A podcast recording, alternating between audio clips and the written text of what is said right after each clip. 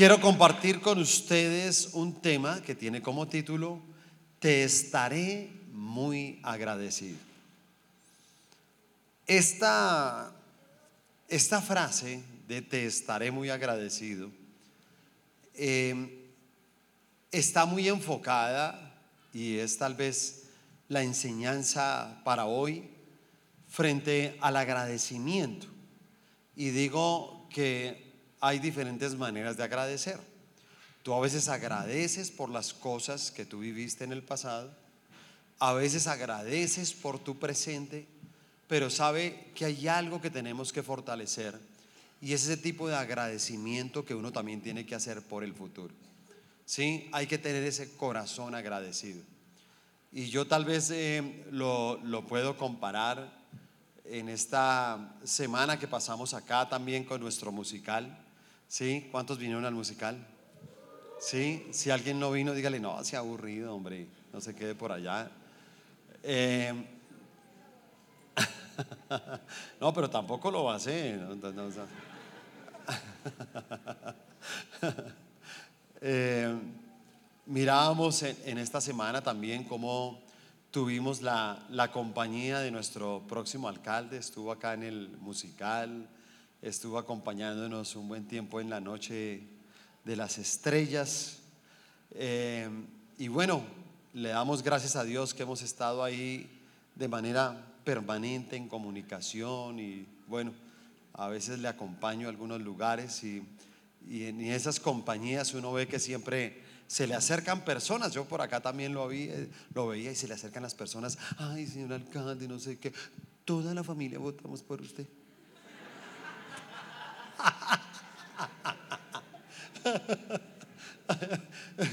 Dicen, ¿sí o no? Dicen. Dicen así. Y, estamos felices, felices. Ay, no, no. Sí. Y entonces dice, ay, pero es que, mire, es que tengo una prima que no tiene trabajo, no sé qué.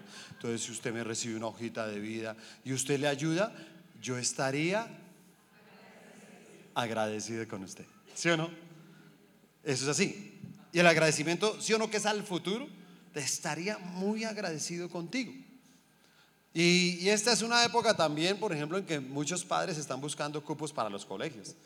Entonces van a los colegios, no sé qué. Ay, señora, venga, me dijeron que es con usted lo de los cupos. Mire, ayúdeme con el cupo de la niña, ayúdeme con el cupo del niño. Si usted me ayuda, yo estaría muy agradecida con usted, ¿cierto? Y entonces en esos dos casos pueden pasar, ¿sí? Eh, que el alcalde le ayudó con la prima. Y si el alcalde le ayudó con la prima, y dice, ay no, gracias, de verdad, es que usted es un amor, así todo calvito, todo. Ay, no, no, no, sí. Sí, porque estamos de moda, estamos de moda. Sí. Sí, usted verá si se quiere dejar el pelo largo, ya es problema suyo. Pero estamos siendo exitosos. ¿Cierto? Y entonces, ay, no, gracias, tan, Dios lo bendiga, Dios lo bendiga. ¿Sí?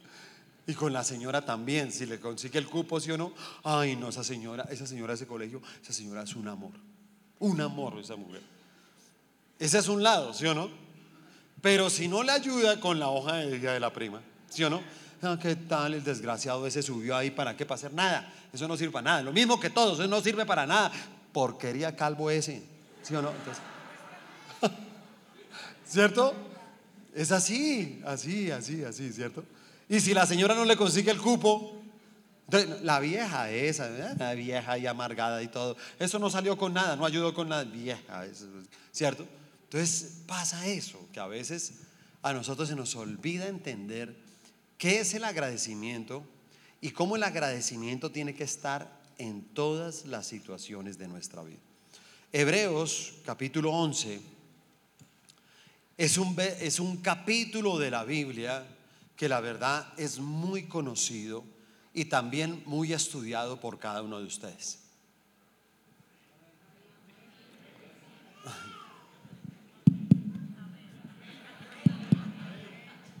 Atrás ya me, están escuchando, levanten la mano los de atrás. ¿Sí me escuchan? Ok. Les estaba contando que el capítulo de Hebreos 11 es un, es un capítulo de verdad muy conocido. Eh, se ha predicado mucho sobre él, pero también es un capítulo que ustedes lo han estudiado mucho. Fallas de sonido. Y eh, eh, Hebreos es, un tema que, que, maneja, que maneja el tema del agradecimiento.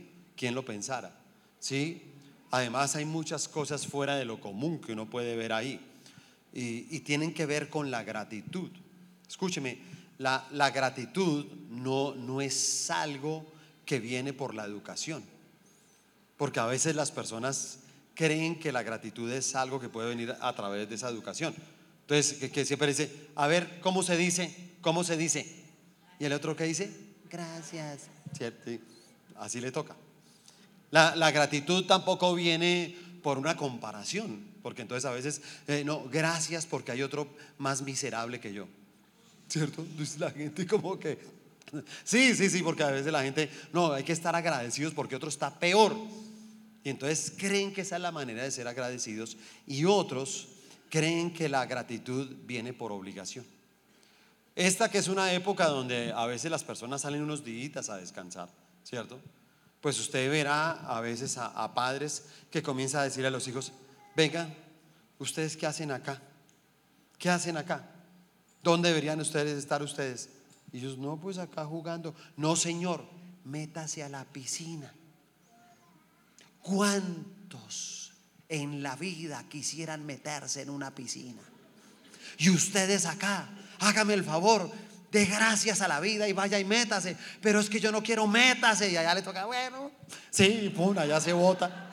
Allá se bota y ahí en la piscina y todo. Pero él no quería, ¿sí se da cuenta? Él dice, me tocó botarme ahí que por agradecimiento, porque ¿cuántos no quisieran estar en esa piscina? Y le voy a decir algo, esa no es la manera de poder uno encontrar la gratitud. Realmente la gratitud se da de una manera de un sentir que viene de parte de Dios. Y ese sentir eh, es algo que uno tiene que estar practicando todos los días. Es un sentimiento, pero escúchame, eso tiene que estar a diario. Eh, la falta de gratitud inclusive se convierte en un pecado, ¿sabía? Porque es un pecado no confesado. Es un pecado que uno no está valorando las cosas que Dios le da a uno. Y entonces eh, uno tiene que dar gracias no solamente por lo que Dios le ha dado a uno, sino por las cosas que muy seguramente Dios también le va a dar. Ahora se viene el 31 de diciembre y pues es muy común que a veces en, en algunas casas, hogares, dicen, bueno, sirvámonos una copita de vino y vamos a hacer un brindis, ¿cierto? el 31 vamos a hacer un brindis por el año nuevo. Y ahí comienzan, eh, eh, hoy queremos brindar porque sabemos que el año 2024 será un año de mucha bendición y yo sé que el Señor va a abrir puertas y todo, ¿sí? Y usted comienza a desearse mil cosas buenas, pero le voy a decir algo, no hay garantía de que eso pueda suceder. Entonces uno dice salud, ¿sí me entiende? Y el 5 de enero le dicen, no, lo echaron. Entonces, uy, pero ¿cómo así que me echaron del trabajo? ¿Qué pasó con el otro año? Va a ser el año de la... ¿Cierto? sí, o sea, no hay garantía de eso. O el otro año usted se puede enfermar, ¿cierto? O sea, hay cosas que pueden pasar. Y entonces aquí es, notable cómo en, Hebreos comienza a hablarnos precisamente de, de esa fe y de cómo uno en este capítulo de Hebreos 11 uno inclusive con resaltador, con esfero, todo, ¿sí me entiende? O sea, no, le dé miedo rayar su Biblia ni resaltarla, ¿sí? Yo, yo me acuerdo cuando yo comencé a hacer todo eso en mi vida cristiana. Y yo, yo todo feliz resaltando mi Biblia. Y un día mi mamá se viene por detrás y me dice, ay, ¿usted qué está haciendo? Y entonces le dije, ¿de qué mamita? ¿Cómo se le ocurre rayar la Santa Biblia? Eso es pecado con Dios. ¿Cómo va a rayar el libro? Si Estaba considerando que eso era un pecado, ¿sí no? Pero la Biblia es un libro de estudio, si se cuenta, está para estudiar. Está para uno rayarla, hacerle cositas por todo lado para uno poderla entender. Y yo creo que hay cosas que uno debe resaltar en la Biblia, ¿cierto? Y, ahí en, en, ese Hebreos capítulo 11, del versículo 23, uno comienza a encontrar varias palabras que uno debería resaltar. Dice, conquistaron, hicieron justicia, alcanzaron promesas, taparon bocas de leones, apagaron fuegos, evitaron, sacaron, hicieron, impusieron y también están aquellas cosas por las que sufrieron. Todo eso está ahí, ¿sí me entiende? Y todo eso nosotros deberíamos como resaltarlo. Pero hay dos versículos que me gustan mucho y es el versículo 39 y 40 en el cual quiero enfocarme en esta predicación. Y dice, y todos estos, aunque alcanzaron buen testimonio mediante la fe, no recibieron lo prometido, proveyendo Dios alguna cosa mejor para nosotros. ¿Para quiénes? Para nosotros. Pero dice que nos va a proveer de qué? De cosas mejores. ¿Se da cuenta? De cosas mejores para que no fuesen ellos perfeccionados aparte de nosotros. Todos estos hombres y mujeres que están ahí en Hebreos 11, ellos vivieron un pasado.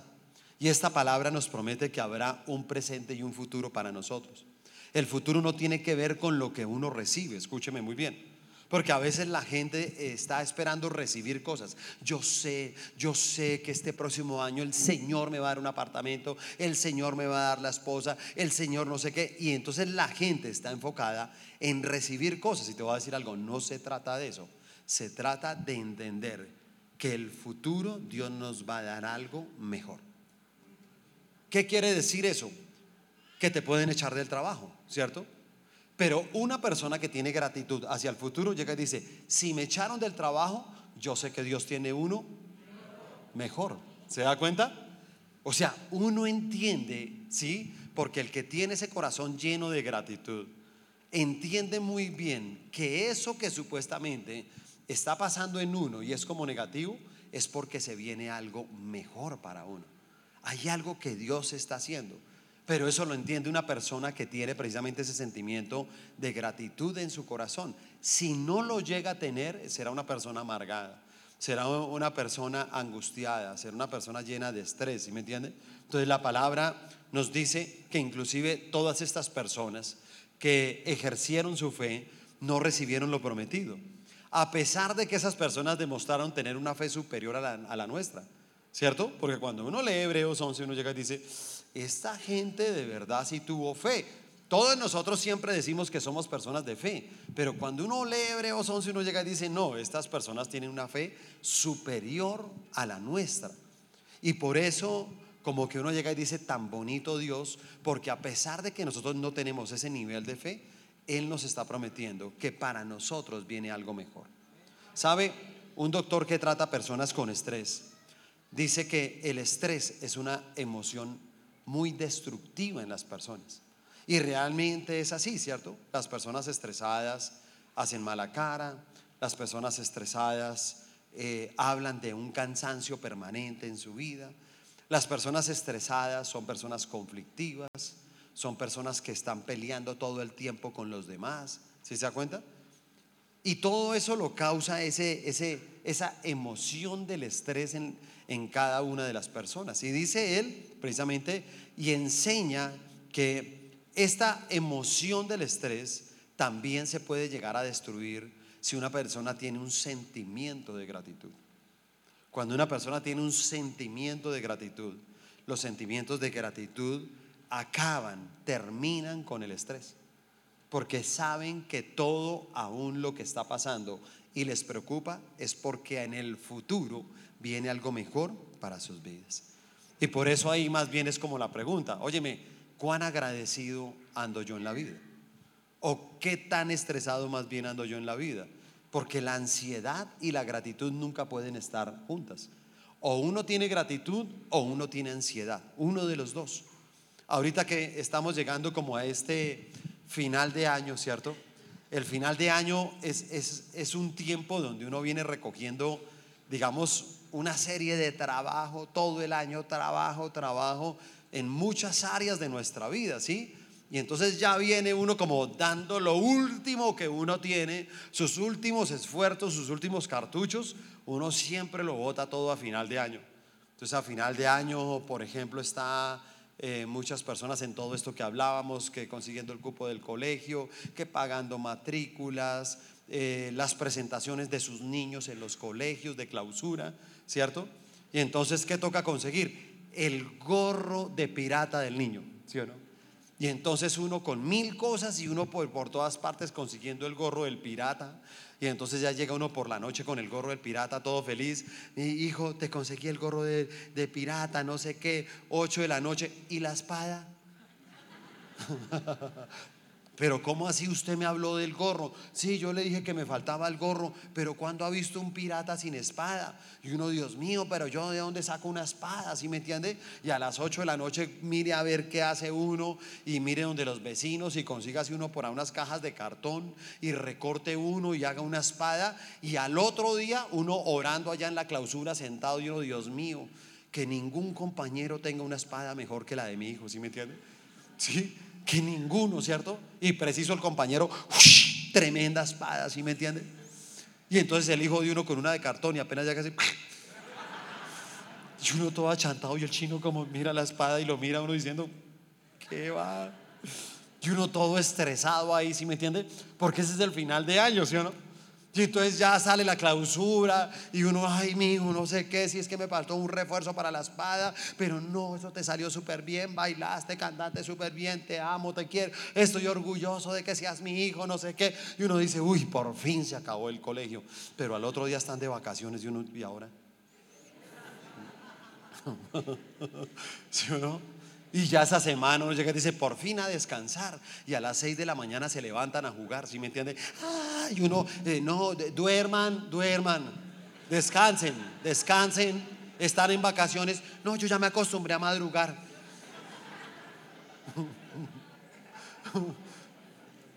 ¿Sí me entiende? Ahora tiene otro problema, porque ahora están más tiempo despiertos. Antes estaban dormidos o en el colegio, ¿sí me entiende? Y ahora dicen, Dios mío, ¿qué voy a hacer con todo esto? Y yo digo que a pesar de todo ese trabajo y todo lo que nosotros hacemos, nosotros podemos llegar a tener un sentimiento de gratitud y decirle al Señor que gracias por todas las cosas que nos da, que nos entrega cada día. Así que démosle un aplauso a ese Dios que nos permite todas estas cosas. Y frente a ese tema de la gratitud hacia el futuro, tal vez quiero enseñarte dos cosas en esta mañana.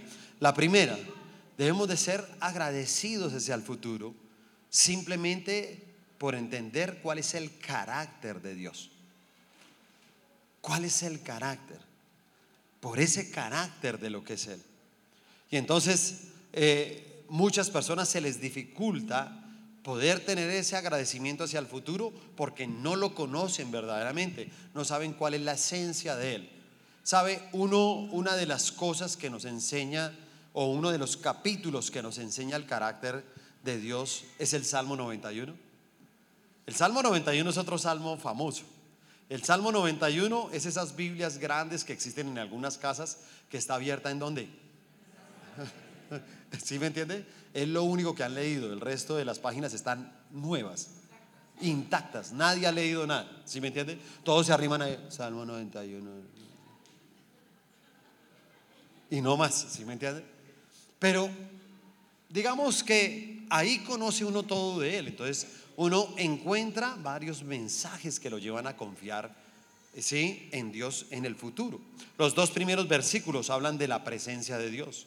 En el versículo 3 y 4 habla de la protección de Dios. En el versículo 5 y 6 habla de la paz de Dios. En el versículo 7 y 8 eh, ahí aprende uno cuál es la perspectiva de Dios. Del 9 al 13 vamos a ver el poder de Dios. Y del 14 al 16 habla de las promesas de Dios.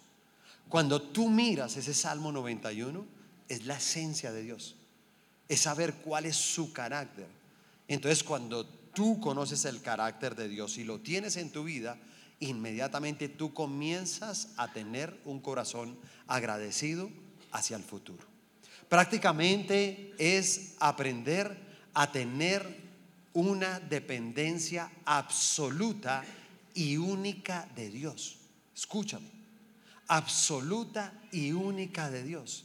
Es no depender de otros ni de circunstancias para poder vivir feliz o vivir en paz.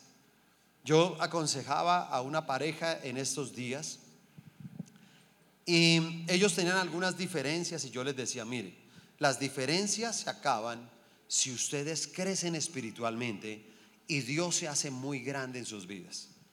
Yo lo que veo es que aquí cada uno, ¿sí? En el caso tuyo, yo veo que tu esposo es más grande que Dios y en el caso tuyo, tu esposa es más grande que Dios. Por lo tanto, hay una demanda de cosas que quiere que el otro le dé. ¿Sí se da cuenta? Entonces, no es que no me gusta esto, es que no sé qué, es que no me mira, es que no me acompaña, es que tal cosa, es que me, no, eh, la manera que me dice las cosas, el tono, eh, bueno, mil cosas, ¿sí me entiende? Y todo el tiempo están en una serie de conflictos porque hay una demanda muy grande a una persona que se volvió más grande que Dios. Cuando Dios se hace grande en tu vida, Él se hace absoluto y se hace único. Entonces, todo lo que tú haces, todo lo que tú llegas a vivir, inclusive con esa persona con la cual tú te casaste, tú llegas y dices, mira, yo voy a perdonar a esta persona, yo soporto a esta persona y lo hago. Habrá personas inclusive alrededor que llegan y dicen, óyeme, este es como bobo, ¿no? Este es como bobo este es como tarado, este se deja tratar mal. Entonces alguien llega y dice, no, yo no me dejo tratar mal, simplemente no voy a entrar en un conflicto porque fue algo que yo le prometí a Dios. Yo le estoy cumpliendo a Dios. Por mí fuera me pongo a pelear con mi cónyuge, pero no voy a pelear porque fue lo que le prometí a Dios y todo, y lo dije allá en el altar, y dije, mire, si mi esposa está radiante y feliz y me dice, buenos días, ¿cómo estás? Te amo, pues yo la amo. Pero si amanece al otro día haciendo mala cara y gritando, pues la voy a amar. ¿Sí me entiende? Y la voy a amar, ¿sí? No por la cara, no porque se lo merezca, sino porque fue algo que le prometí, le prometí al que es más grande. A ese Dios grande, absoluto, del cual yo dependo en todo. Por eso no te vuelves un mendigo, porque a veces también estás mendigando, ¿te das cuenta? ¿Y por qué no me das? ¿Y por qué no me abrazas? ¿Y, por qué no me dice cosas bonitas? ¿Y por qué? Sí, entonces todo, todo el tiempo está haciendo una serie de reclamaciones. Y te voy a decir algo, habrá cosas más bonitas que lo que la palabra nos dice a cada uno de nosotros. ¿Habrá un Dios o habrá un ser que exista sobre la faz de la tierra más amoroso que Dios? No lo hay. Pero como Dios no es tan grande, no puedes sentir el amor. Y si tú no sientes el amor de Dios, entonces comienzas a culpar a otros que no te están dando algo.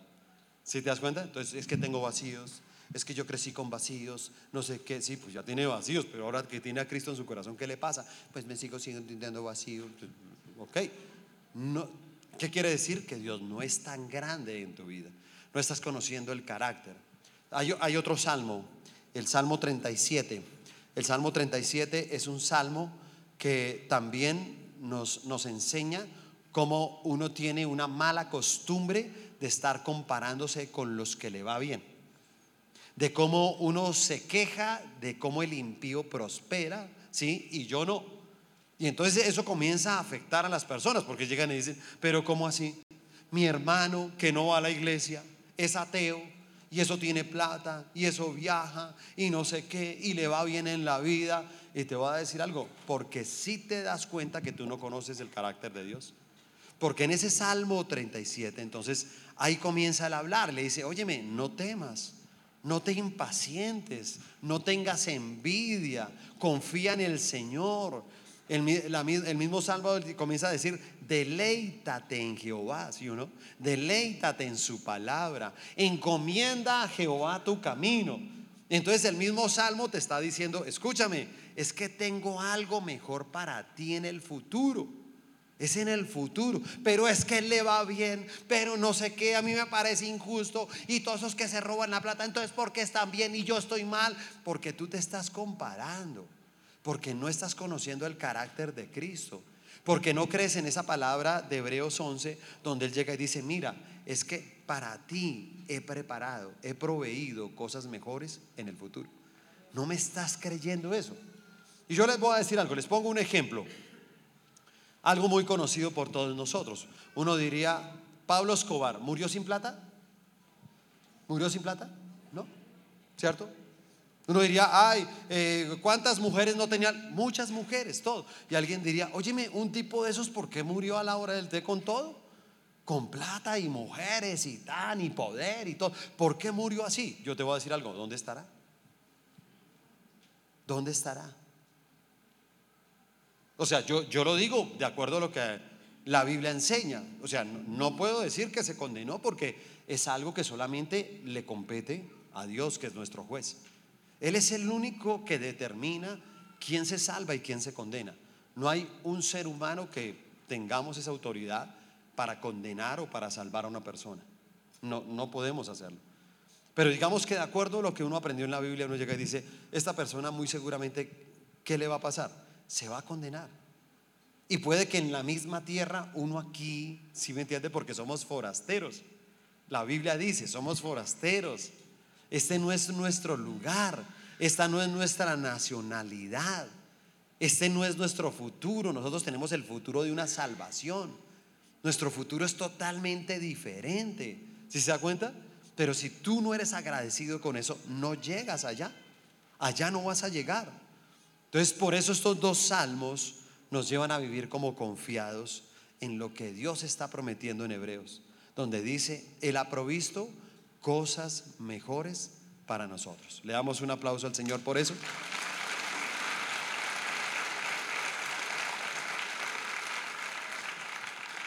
Y lo segundo, para estar agradecido en el futuro, es por las promesas de Dios.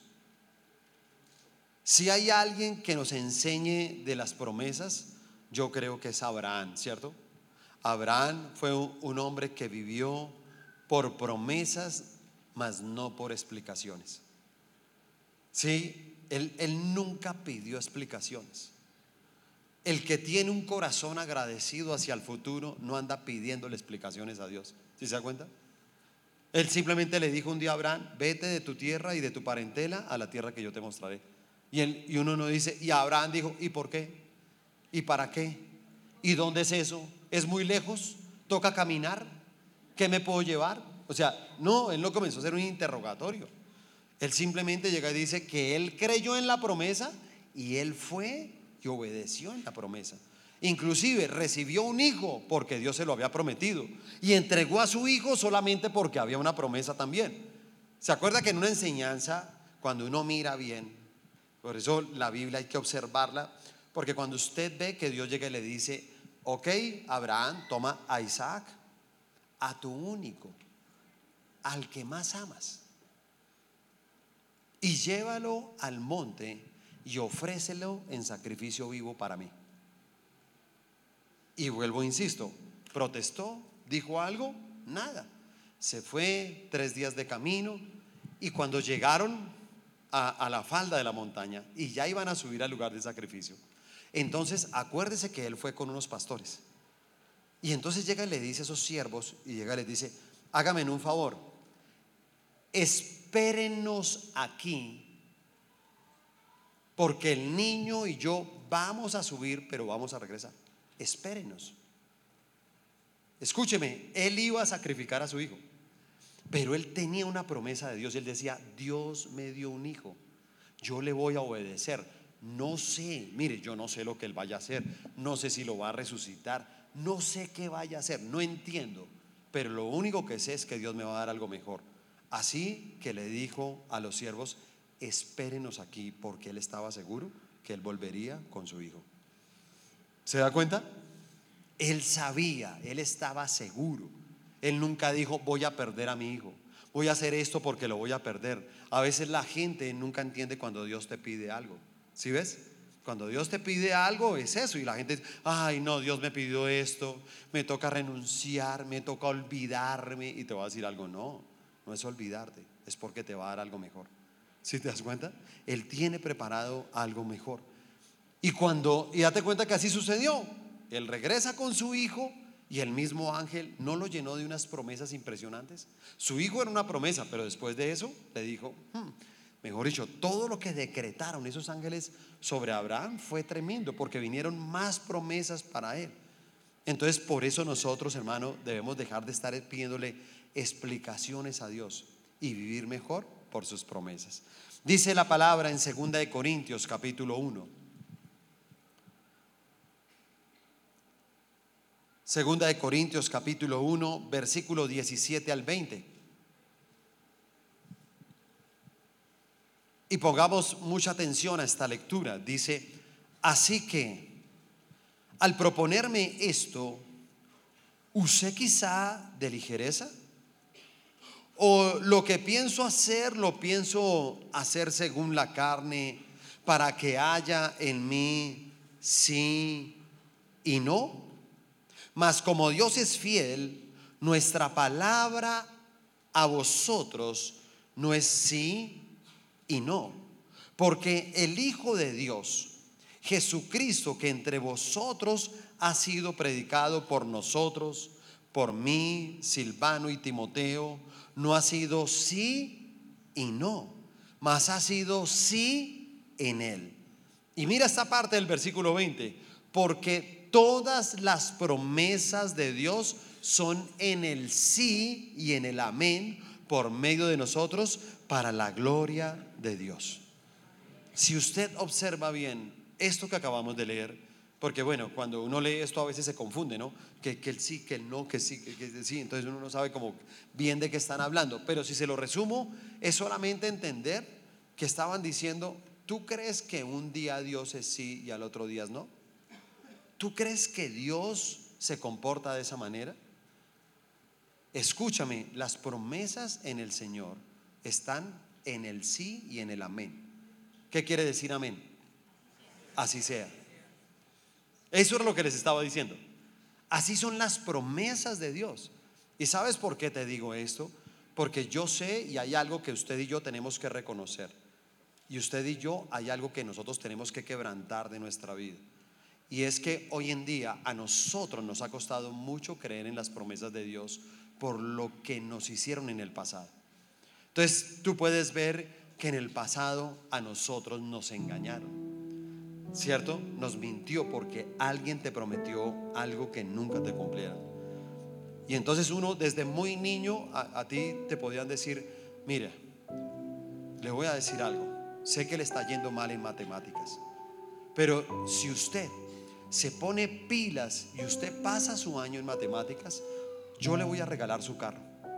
Si es una niña, yo te voy a regalar la muñeca. Y te voy a decir algo, uno se pone a estudiar matemáticas no por aprender matemáticas. Uno se pone a estudiar matemáticas porque uno quiere el carro o quiere la muñeca. Eso sigue pasando en la vida adulta y es un gran error, ¿cierto? Hoy en día tenemos a personas que no estudian para hacer lo que estudiaron. No, ellos no son eso, ¿sí me entiende? Hoy en día tenemos personas que estudian simplemente para tener el carro o la muñeca. Por eso hoy en día, desafortunadamente, eh, digamos, hay una rama, y les pongo un ejemplo, todos los que son maestros, una gran cantidad, gran cantidad, no todos, pero una gran cantidad de maestros hoy en día no son maestros, porque a ellos no les importa enseñar, a ellos les importa ganar un dinero para comprarse el carro o la muñeca. Pero no les importa si sus alumnos estudian o no, no les interesa no están, no están involucrados, no saben lo que es un maestro, porque el maestro tiene que ser eso. El maestro tiene que asegurarse que su alumno aprenda y tiene que encontrar diferentes métodos porque todos son diferentes. Eso lo hace un buen maestro. Pero el asalariado no lo va a hacer. Y eso viene precisamente desde niños, si te das cuenta que nos motivan de una manera incorrecta a decirnos, haz algo por un premio. Pero entonces no nos hacen caer en cuenta lo importante y tomar una conciencia del por qué lo tenemos que hacer. Y ahí viene el error. Y entonces seguimos creciendo un poco más, ¿sí? Y, vemos cómo tal vez pasamos matemáticas y comienza uno, óyeme papi, ¿y el carro? Sí, mijo, yo te lo voy a dar, pero ahorita no tengo plata. Y entonces comienzan a pasar unos meses, óyeme papi, ¿qué, pasó con el carro? Oye, pues no me, voy a ahorcar por un carro, ¿sí me entiendes? O sea, yo le voy a dar el carro, se lo voy a dar pero ahorita no tengo, pero se lo voy a dar. Y sabes, nunca te dio ni el carro, nunca te dio la muñeca. Y comienzas a crecer con eso. Y entonces más adelante sí, sigue uno como en esa tónica, ¿sí me entiende? Y entonces uno ya es más grandecito y tiene amigos en el colegio, tiene amigos de pronto en el barrio y entonces la gente quiere ir a jugar fútbol y entonces tú llegas y dices, óyeme, yo eh, quisiera de verdad que me dejaran en el equipo, mañana vamos a jugar, pero déjeme en el equipo. Y entonces los amigos le dicen, no, no, caiga de una, hermano, lleve los guayos y todo y, y mañana lo metemos. Y cuando usted llega allá, nunca lo metieron al equipo, lo dejaron sentado todo el tiempo. Pero le habían prometido que usted iba a jugar. Y seguimos en esa etapa de crecimiento y ya viene toda la adolescencia y entonces comenzamos ya a tener cositas y sentimientos y, ¿sí? y comenzamos a, conquistar, ¿sabe? Y uno antes de Cristo, pues uno tal vez cometía muchos errores. En Cristo uno escucha cosas como las que escuchamos hoy en este wow, ¿cierto? Con, con Héctor, con Viviana, y uno, uno puede ver así. Uno puede ver a Viviana y dice, jamás en mi vida tuve un novio. Qué bendición, ¿sí o no? ¿En serio? Pero aquellos que estábamos en el mundo, y por eso yo digo lo que el mundo hizo en nosotros, es porque simplemente nos acostumbramos a eso, crecimos y comenzamos a echarle un carretazo a todos igual, ¿cierto? Y comenzamos a decirle, óyeme, mira, la, verdad es que tú me gustas y, y, yo no sé, yo, tú me haces sentir cosas que yo nunca he sentido por nadie. Pero eso tú se lo dices a más personas. Tú ya sabes que eso funciona. Entonces, como funciona, usted le dice lo mismo a todas.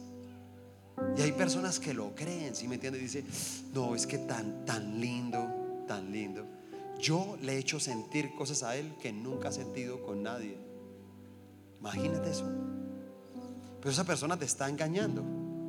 Yo me acuerdo que cuando tenía como 16 años y no tenía como una buena situación económica en ese momento, un día vi a un amigo mío que se hizo una flor con una servilleta. Y yo le dije, oiga hermano, espectacular. Y le dije, enséñeme a hacer una, una flor con servilleta. Entonces me enseñó con las servilletas a hacer una flor. Y entonces yo dije, no, pues esa es la estrategia para tramar uno. Y entonces yo llegaba y pedía servilletas, porque servilletas te dan y te regalan en cualquier lado. Entonces ya, me dan favor una servilleta y me dan la servilleta y yo tin y armaba la flor. Y yo llegaba y me le acercaba a las chicas y yo, óyeme, qué pena contigo, no te conozco ni nada, pero quería darte esto. Sí, sí, ya, ya, ¿sí me entiende? Pero, pero esa flor se la entregué a muchas, ¿sí me entiende? Pero al que se la entregan, esa persona cree que es única. Y el día de mañana cuando descubre que eso no es así, entonces eso daña nuestro corazón. Cuando tú ya conoces a Dios, comienza a costarte mucho creer que Dios va a cumplir las promesas. Y por eso esta palabra llega y dice, quiero decirte quién es Dios. Dios no anda en el sí y en el no. Él no anda en el no y en el sí. Las promesas de Dios caminan en el sí y en el amén. Y mira cómo dice, por medio de nosotros. ¿Las promesas para quién son? Para nosotros. Él dice, mira, son para ti. Las voy a hacer una realidad. Este es un tiempo donde, por ejemplo, estamos trabajando en el libro de los sueños, ¿cierto? Y en este tiempo del libro de los sueños uno tiene que plasmar todo lo que uno quiere para el otro año. Hay que poner ahí, no, mira, yo, las mujeres, no, mira, yo quiero remodelar mi cocina y entonces yo sé que mi esposo lo va a hacer. Ponga la cocina, ¿sí me entiende? Ponga la cocina que usted quiere, péguela ahí, ponga una palabra de Dios y se puede convertir en una promesa, pero hay gente que por esto que les acabo de decir, hermano, entonces puede llegar a abril y uno, óyeme, ¿cómo vas con el libro de los sueños? Eh, no, pues sí, oro de vez en cuando. Comenzó enero y orabas todos los días. Pero en abril estás orando de vez en cuando y en octubre de pronto hasta dejaste de orar. Y ya tienes el pensamiento y dice, mira, este año no se dio. Yo más bien espero hasta el otro año. Entonces voy a, yo creo que en el 2025 sí voy a tener la remodelación. Y desde enero voy a empezar a orar por eso y te voy a decir algo. Cometiste un error porque dejaste al lado tu promesa. Es una promesa del Señor y te alejaste de ella. ¿Sí? Dice acá Hebreos, Hebreos 6:12. Mira, Hebreos 6:12 dice, a fin de que no nos hagáis perezosos, sino imitadores de aquellos que por la fe y la paciencia heredan las promesas. Pero dice, no se vuelva perezoso. Escúcheme, no se vuelva perezoso. quiere decir que tenemos que seguir trabajando todo el tiempo en nuestras promesas. Si Dios te da una promesa, nunca la sueltes. Mira, nunca jamás la sueltes. O sea, yo en, mi vida como pastor he tenido que, digamos, también madurar, ver muchas cosas que en el comienzo yo no las veía. Yo, yo me acuerdo de una mujer acá que estuvo durante unos buenos años. Y sabe, ella vino acá a la iglesia, su esposo también, pero el esposo se fue al mundo y el esposo era borracho y la trataba mal y era irresponsable y ella responda por la casa, por sus hijos. Y entonces ella ores, no, el Señor va a restaurar mi hogar y un año y dos años y tres años y esa mujer todos los jueves aquí en intercesión. Y esa mujer hacía pactos financieros, sus diezmos juiciosa. Y yo veía que ella siempre escribía en los sobres por la restauración, por el cambio de mi esposo, porque mi esposo le va a servir. Y cuatro años, y yo me acuerdo que yo la llamaba y le decía, oye, me ven, mira, yo creo que ya han pasado cuatro años, ¿sí me entiendes? Y yo creo que ya está bien, tú no puedes estar atada a un hombre toda tu vida que, pues mira el trato que te da. Yo creo que ya, pues pídele a Dios y suelta el tema. Suéltalo ya. Y en ese momento yo pensaba así. En ese momento. Y esa mujer, cinco años. Y yo decía, María Eugenia, tal vaina, piénsalo, tal cosa. Todo el tiempo le decía yo así. Seis años, siete años. Y a los siete años llegó el esposo. Y llegó, se comprometió, se restauró, le sirve al Señor. Y yo decía, Dios mío, qué lección. Entendí eso. Entendí que una promesa nunca se puede soltar. Y ella, yo siempre me acuerdo que ella me decía, pero pastor, si yo tengo una promesa. Si yo tengo una promesa. Dios me lo ha prometido. Y fue una gran lección para mí como pastor, porque aprendí que una promesa nunca se debe soltar. Si se da cuenta? Si Dios lo ha prometido, Él lo va a cumplir. ¿Cuántos dicen amén? Y cuando lo haga,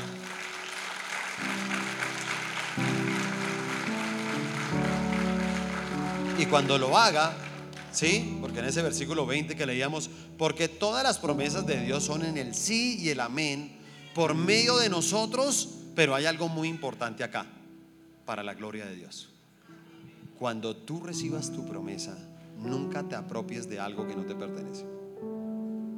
Eso no es tuyo sea material, sea emocional, sea espiritual, lo que sea, no te apoderes de eso, sino simplemente cuando tú ya ves que Dios ha prometido, te ha dado tu promesa, en ese momento tú dices, todo esto es para la gloria y la honra del Señor. Démosle ese fuerte aplauso nuevamente a Él. Vamos a colocarnos de pie, por favor. Coloquémonos de pie.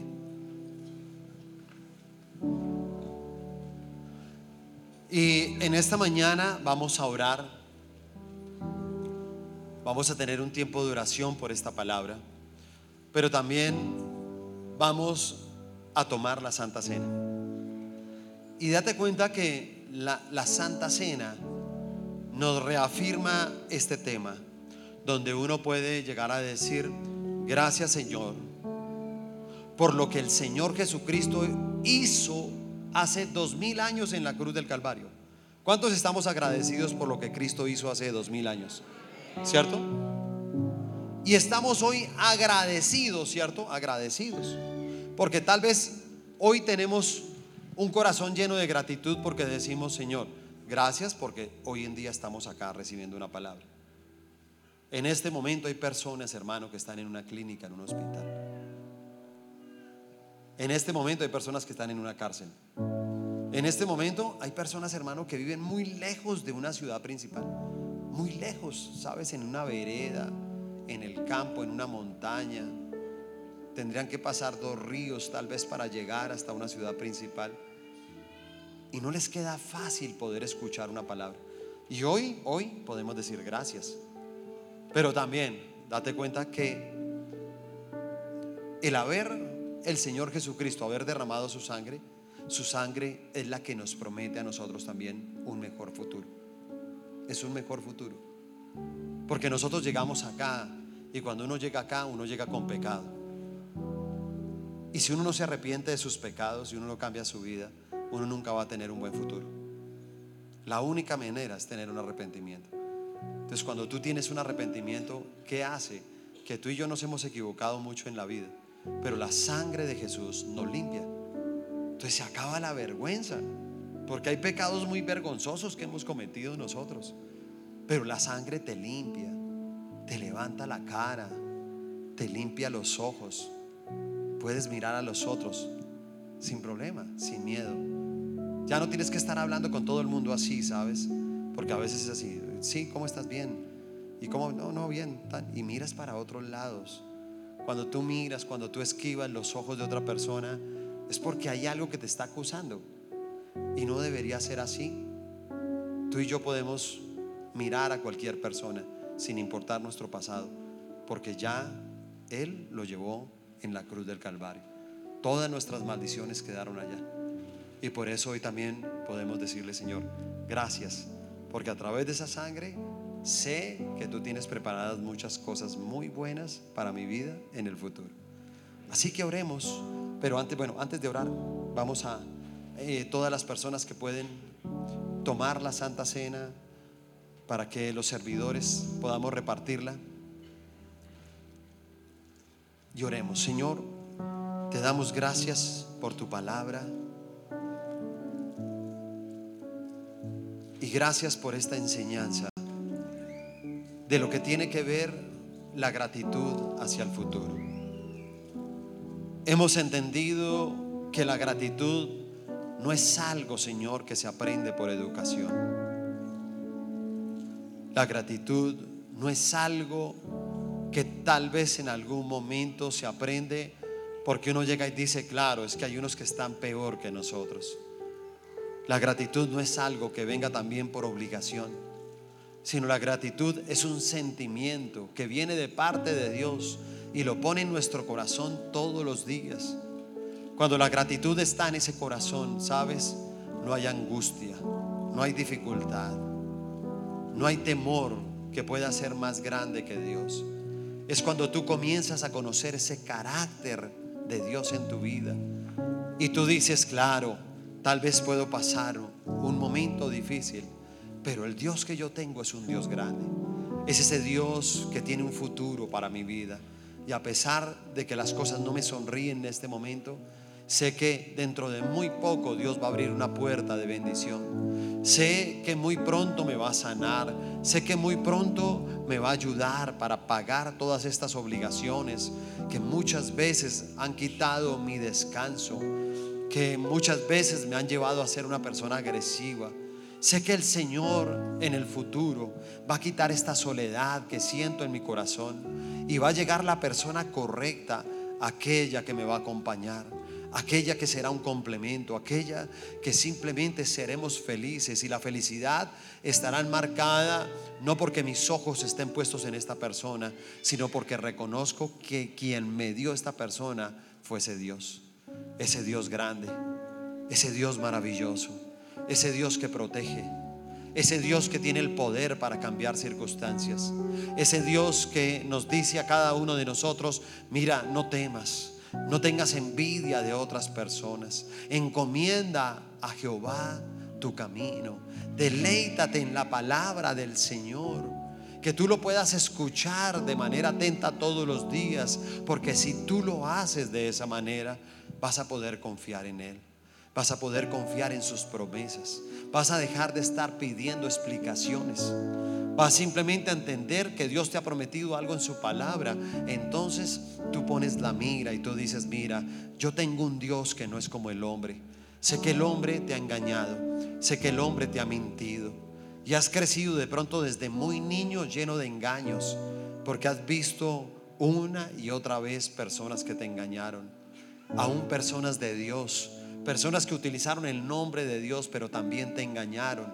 Te mintieron. Y te voy a decir algo, todo eso tienes que dejarlo de lado, porque ese no es Dios. Dios un día no es sí y otro día es no. Él es uno solo. Y las promesas de Dios son en el sí y en el amén para todos los que estamos hoy en este lugar. Y nosotros creemos en esa palabra. Y sabemos, Señor, que cuando vengan esas promesas a nuestra vida, te vamos a dar a ti, Señor, toda la gloria toda la honra sea para ti. Todo lo que tenemos es tuyo. Somos unos simples administradores, Señor, de las bendiciones que tú nos das aquí en la tierra. Y por eso damos gloria a Dios por todas estas promesas que vamos a recibir. Y hoy estamos en esta celebración, Señor, de la Santa Cena. Sabemos, Señor, que tú entregaste tu cuerpo para llevar el castigo que nosotros merecíamos. Pero también derramaste hasta la última gota de tu sangre para que cada uno de nosotros pudiéramos tener un mejor futuro. Mira, la sangre es la que nos enseña a ser fieles. La sangre es la que nos da la esperanza de saber que un solo toque de su sangre nos puede sanar físicamente, emocionalmente. Su sangre nos puede llevar a la conquista, nos puede alejar del fracaso su sangre aviva los dones, los talentos. Su sangre restaura esa imagen que el mundo ha querido deformar de nuestras vidas. Es por su sangre preciosa que usted y yo podemos tener un futuro. Así que hoy, Señor, te damos gracias por ese sacrificio tuyo en la cruz del Calvario. Te amamos y te bendecimos. Puedes consumir tu copa y tu vino. Te doy gracias,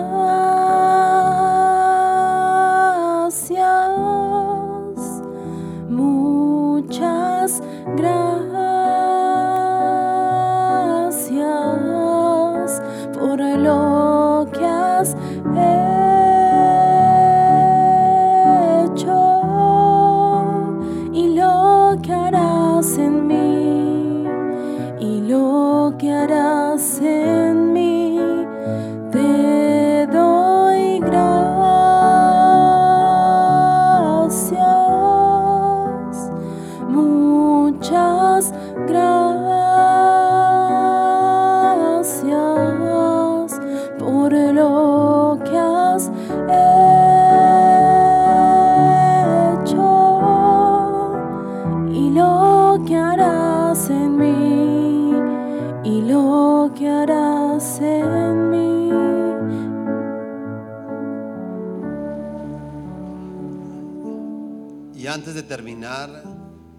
si tú has venido por primera vez a este lugar, nunca había venido a esta iglesia, por favor, levante su mano en alto si usted no había venido antes.